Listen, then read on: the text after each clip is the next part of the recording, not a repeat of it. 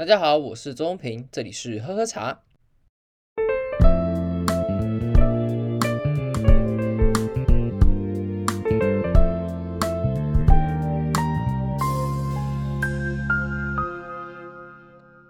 我觉得最近大家的板上应该都跟我一样还蛮忙的。你看上礼拜之前呢，我们在封什么天竺鼠车车，然后不不不不不来不不去的，然后整个被他们的名义洗版。那这礼拜开始呢，又被 Clubhouse 给洗版，就是哦，我要谁的邀请码啊，什么什么的。我就觉得哇，大家最近板上很忙啊。那当然还有什么鸡排妹的事情，那当然太多太多了，我们就先不讨论。那我个人看到这个 Clubhouse 邀请码的时候，我就就觉得哇，大家到底在疯什么？然后就看到有一个人分享，我觉得超级中肯。他说呢，Clubhouse 这件事情呢，就是一群 iPhone 仔。不着痕迹的在炫耀他们在使用 iPhone 这件事情，我觉得哦，这件事情也太太中肯了吧？但的确是这样子，因为目前真的是只有 iOS 的系统它是可以使用 Clubhouse 的这样子的功能，所以基本上你看到有在用 i 邀请码的啊，或是有在邀请大家来用 Clubhouse 啊，都是在用 iPhone 的人呢、啊。那我就想说，哎，奇怪，那怎么是只有 iPhone 才可以使用呢？果不其然。这件事情就真的发生了一个很有趣的现象，就是因为很多 Android 像是我这种 Android 用者呢，我们就想说，哎，那我想说也可以用来下载 Clubhouse 看看，但我不知道它只有 iOS 的系统嘛，然后我就看到 App 上面有一个 App，它就叫 Clubhouse，不过它是一个专案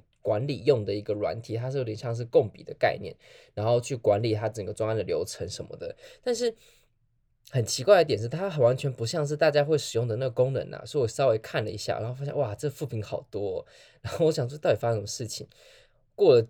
不久呢，我就看到一个新闻是说，这个软体的开发者呢，他们发现，因为有太多的 Android 的用者，他想要使用 Clubhouse 的邀请码，就想要用这个社新的社群软体，但是他们载到是他们这个专案管理这个 App，然后造成他们觉得说很失望，说这什么鬼东西，然后。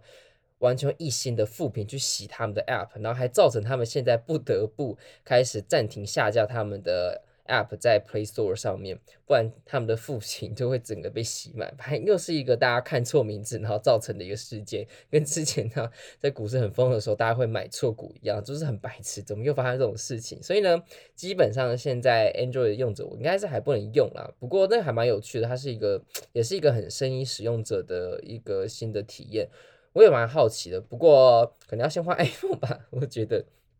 好啦，这次我们一样后，我们要先讲我们这些台湾茶史。我们这次是要讲我们在大日本时代的 一个台湾茶的故事。这次会比较黄明一点啊，你就是先听一下，不要觉得说我们是怎么样的想法。那一样哈，这次的内容依旧是以黄一家老师所主编的台湾茶史为主干，所以我会依照这样子的方式和他的流程来讲台湾的茶史。好了，这次的我们会从上次连接到的台湾茶叶在清理中后叶的时候，它其实进入到我们所谓的贸易的极大期。那你会想说，哇，像都卖这么好了，那理论上来讲应该一帆风顺，开始建构强大的护城河了吧？但是没有，在一九，sorry，一八七二年之后呢，我们台湾的出口量创历史新高。美国就废止了他们所谓的进口的茶税，那这造成什么呢？这造成了全世界的同样是卖茶的国家，全世界的茶叶商品开始涌入美国这个国家，那造成整个市场的价格暴跌，因为毕竟就是竞争变大了嘛，所以大家的价格也会开始变得比较低一些。那这个跌价呢，也造成台湾的茶厂因为价格不对，然后他们囤积了大量的乌龙茶，根本卖不出去，成本太高了，所以呢，他们那一年的。台湾的乌龙茶销量很差，因为都卖不出去。但山不转路转，这时候的商人呢，开始想到一个方式，就是如果我现在没有办法把乌龙茶卖到美国这个市场的话，那我该用什么方法呢？让它转个形式，来卖到其他地方呢？于是他们想到一个方式，就是把这些囤积的乌龙茶送去中国的福州去加工熏花的方式，所以就有所谓的茉莉香花。然后八子花的味道啊，还有素馨香等等等的东西，并且呢，把它包成一包一包小包的包装形式，然后再卖到南洋各地。这个呢，也就是我们现在所说包种茶的起源。那因此呢，这个包种茶开始就渐渐的开始变成销往南洋的这个习惯。而乌龙茶呢则会卖到欧美，这变成是一个台湾茶叶和茶商之间重要的商业方针，就是包种茶销南洋，乌龙茶销欧美这样子的形式。那当然呢，为了要节省更多的成本，越来越多的茶商开始将福州这个熏花的技巧引入到台湾，这样我就不用再送到那边进行加工包种茶了。所以台湾也开始习得了加工包种茶的技能，就开始嗯升级，我们又学会一个新的东西。那根据当时统计啊，还蛮有趣的，在一八六八年到一八九五年之间呢，茶、糖、樟脑分别是我们三个主要的。出口的商品，那它分别占了出口总值的百分之五十三点四九、三十六点二二及三点九三，也就是光茶就占了一半以上的出口总值。那你也会想而知嘛，就是这样子的出口总值也会让北部的经济地位越来越重要，也没错。所以北部经济地位越来越重要之后，南部开始被取代了它所原本的政经地位。然后时光飞逝呢，一八九年之后。台湾开始被日本殖民，所以在刚殖民的那段时代呢，其实是非常乱的。兵战乱时候，没有一个国家会是一个地区是安稳的，所以那时候台湾的茶叶是出口是雪崩式的退缩，根本更不要说印度啊、锡兰等机械化的庄园的茶园经营形式，还有咖啡市场的兴起，都造成相对于那个时候高成本而低质量的台湾茶来讲呢，它变得是一大伤害。我们国际的市占率也逐渐的被瓜分，整个就是市值一落千丈。那日本殖民的时代秉持他们殖民的态度，你会知道，其实我们在读历史的时候会发现，其实日本殖民政府对于台湾是研究的非常透彻的，因为他们的习惯就是在做任何事情的时候，他们必须要有很完整的计划跟很完整的研究。所以其实，在那个时候呢，台湾的农业呀、啊。民风啊、文化等等等的事情都有很详细的记载跟他们的记录。那他们也当然会对台湾茶叶这块土地展开一系列的调查嘛。而这些一系列的调查呢，也造成这台湾的茶叶教育呢越来越普及。那他们我们的制程上面呢也逐渐的优化，并且呢，台湾的茶叶上的茶农啊知识水准越来越高等等等的事情，所以。也不要说我们这样想法很荒谬啊，因为毕竟他们在对于殖民地的想法，就是他们想要增加殖民地的外销营收，所以他们必须要对所有的事情，然后并且把这块土地利用的极大化。他这时候的实名的想法是跟国民政府来的时候是想法是比较不一样的，因为一个是他想要把它成为一个殖民地的概念，他们想要证明说他们脱亚入欧，想要证明说我们大日本是可以有殖民地的，跟你们欧美一样。那国民政府他们那时候是暂时的一个概念，就是永远要要打回去，所以他们对待这块土地的态度就有一点点不一样。尽管你要说这样好是好像还是有点荒谬，但是他们的确是在呃我们的茶叶这块土地上，他们也是有做一系列还蛮重要的一些措施跟改革，到现在甚至我们都还有在沿用的。那我们来说说这个时代呢，它比较有趣的事情，因为在日治时代呢，有三种茶叶，它其实迎来了它重要的历史转折。那第一个当然就是会提到的我们乌龙茶这个事情。原本呢，乌龙茶在美国就已经有很好的外销能力了，那日本政府也知道，所以它。接收了清领的清领时候的台湾，接受了台湾这块土地之后呢，他也开始不断的想要扶植乌龙茶去销售到美国跟欧美的欧洲这些国家。毕竟这个是原本他们的我们的优势嘛，所以想要继续延续这样子的优势，然后继续增加我们的外汇收入。但是在一战后的经济恐慌，还有在红茶市场的崛起之后呢，乌龙茶一直饱受打击，它的销售量一直降，一直降，一直降，甚至到一九四一年呢，日本，我们的小日本呢，就手痒去打了珍珠港，所以呢，乌龙茶的外销直接 fuck 它直接很惨。所以你会想到，看到你看以前那个清领时代乌龙茶的辉煌、金碧辉煌的闪耀的时代，到现在到日本的后期的时候呢，乌龙茶基本上它的外销能力是被打得跟落水狗一样的。但同一时间呢，另外一个闪耀之星就崛起了。那就是包种茶，是我们第二个要讲的。日本殖民时代的包种茶，它开启了另外一番天地。你想，原本是清末以降，包种茶都是靠熏香的方式，然后来让包种茶有很强烈的花香，然后来卖到南洋等的各地。但是在一九一二年的时候呢，南港的王水井及魏晋他们研发出来，不需要透过去熏花的方式来制茶，这也是我们现在所熟知包种茶制作的方式，就是它本身就有花香和它所谓的那个香气出来，不用再外加去熏的方式。而这样子的变革呢，也深深的影响了包种茶它的重要的历史定位。而最主要的划分呢，就是在一九三二年，呃，新的数字一九三二，再复习一下。一九三二年以前呢，这些包种茶主要都是销往到南洋等地，像是南洋的泰国啊、越南、马来西亚、菲律宾及印尼等地。而印尼呢是最大的贸易伙伴，它占了百分之七十的销售额，所以印尼是很重要的包种茶的呃输出输入地啦，可以这样想。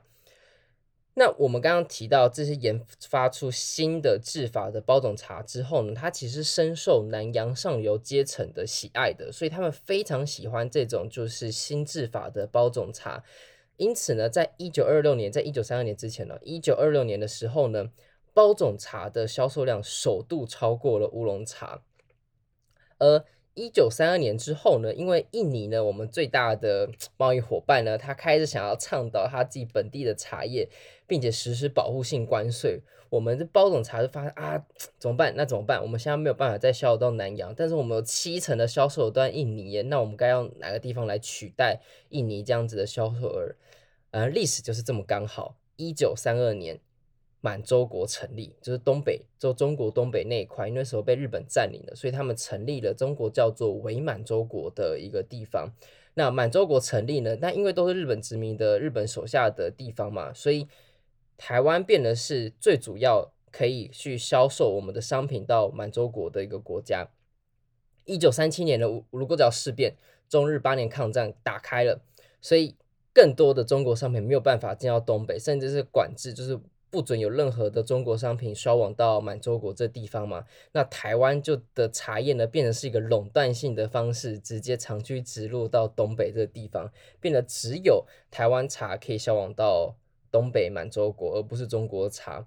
所以在读这段历史的时候，我觉得特别有趣。就是你想，你看之前乌龙茶在那边独领风骚，外销到欧美的时候，哇，叱咤风云，嚣张的跟什么一样。但是突然一个外销停滞，然后又搞什么咖啡市场，搞红茶市场，然后美国经济危机什么鬼的，那乌龙茶它的市值和它的销售量整个一落千丈，那还造成就是乌龙茶它大量囤积卖不出去，那造成就是。哎，乌包种茶变成是一个替代商品，说啊乌龙茶卖不出去，那么把花熏一熏熏进去，然后卖给南洋国家好了。从原本是一个替代的方案，然后渐渐渐渐的到一九二六年的时候，超越了乌龙茶的定位，在一九三七年的时候，成为东北垄断性的商品。你知道，如果这个故事如果变成是拟人化的话，包种茶就是一个 underdog，它是没有被大家看得起的一个一个东西，然后最后呢，把最强的那个人给干掉了。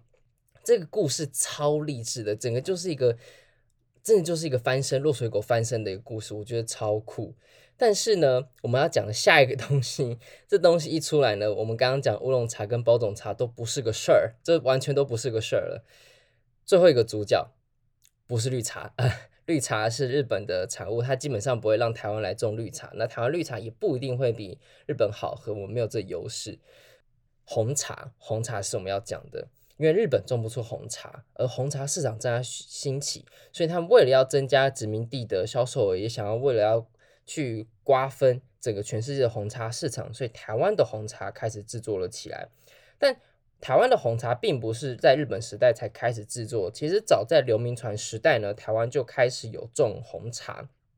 只不过台湾那时候的红茶并没有什么样的成效，它就只是哦呃有做这件事情而已，但是没有什么样的可以值得说嘴的地方。但日本的殖民政府呢，他为了想要开始去推销和推广红茶这个市场，那也强烈介入了整个台湾红茶的制作方式。那在整个日本政府强力的介入跟主导之下呢，当时有百分之七十的红茶都是由新竹州所制造，新竹州就像新竹吧，应该不用翻译了，新竹州新竹这样子。那开始也开始有了鱼池红茶的制作。那在一九三七年的时候呢，它的总销售额呢，甚至到了两，sorry，六百二十四万公斤，它是比同年的乌龙茶两百零九万公斤跟包种茶两百九十四万公斤加起来还要多的一个产值和产额，非常非常可怕。就前面乌龙茶跟包种茶，如果假设说他们在斗的跟什么样的红茶这个后起之秀一起啊，突然把这两个直接打打趴。而当时台湾的红茶呢，我们用的名字叫做 Formosa Black Tea，那销售到整个全世界。红茶呢，这个后起之秀呢，也迎来了它的光荣时刻。那你会觉得还蛮有趣的，就是哎，我们刚刚讲了这三种不同的茶叶，在日本的时代，日本殖民时代，它拥有了它的历史和它的光辉时刻，或是它呃开始坠落的一个关键时刻。但说真的，那个时代的茶农，或是那时代台湾人，并没有真正得到太多的好处。我们会知道。我们小时候有学过那句话，就是“得给公进干架后回下崩”，就是我们在讲这句话的，在讲说最白痴的就是给去会社去称斤卖量啊，因为大部分的销售额跟大部分利润呢，都是被日本的会社还有洋行所把持的，那压榨的就是我们这些的茶农，就像是现在的咖啡市场一样，真正。买得起星巴克咖啡豆的人，绝对不是原产地的那些人，他们根本喝不起自己的咖啡豆。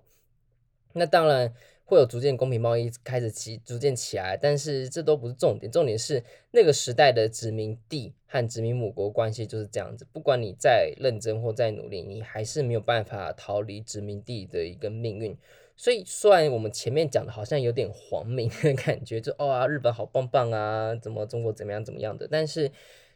在一个大架构之下呢，其实，在整个殖民地的环境之下，台湾的